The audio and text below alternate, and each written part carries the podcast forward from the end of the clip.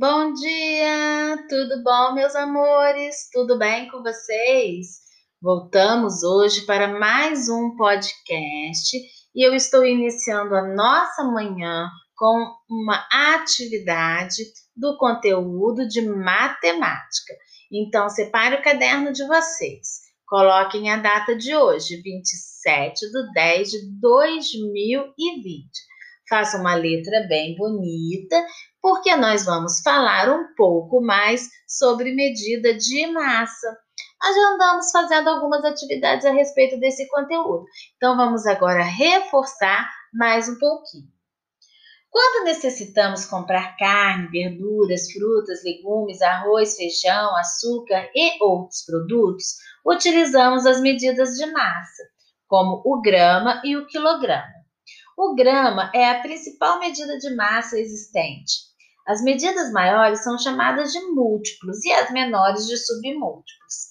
Nas situações envolvendo produtos domésticos, como carne, arroz, milho, feijão, frutas, verduras, entre outros, podemos utilizar o grama ou o quilograma. Então, eu tenho aí arroz, tenho feijão, o tomate, a banana e a carne. Todos eles eu compro no quilograma. Quando estamos fazendo referência a peso muito grandes, como cargas de caminhões, de trens, de navios e de aviões, utilizamos a tonelada, que tem o símbolo T. A tonelada é igual a mil quilogramas ou mil de gramas.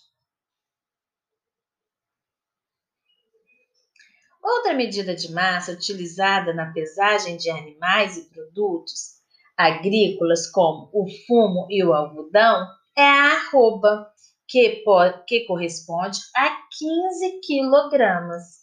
Então, eu tenho a imagem do boi e do algodão, ok? Exercitando. Em seu caderno, marque o peso de cada balança. Eu tenho seis balanças aí e vocês vão colocar o peso que está marcando em cada balança. Na primeira, eu tenho apenas o peso de um quilo. Ao lado, eu tenho um quilo mais um quilo. Então, quanto dá isso? Na outra, embaixo, dois quilos mais dois quilos. Vocês vão fazer a soma e vão colocar o valor total em quilogramas. 2. Cada medida é adequada para medir a massa de determinados itens. Podemos medir com miligramas, mg, gramas, g e quilogramas, kg. Marque a medida de massa mais adequada para cada item.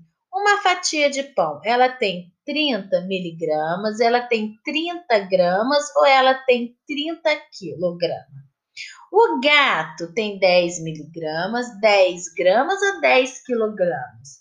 O celular, ele tem 200 miligramas, 200 gramas ou 200 quilogramas. E aí vocês vão escrever no caderninho de vocês: fatia de pão, tanto.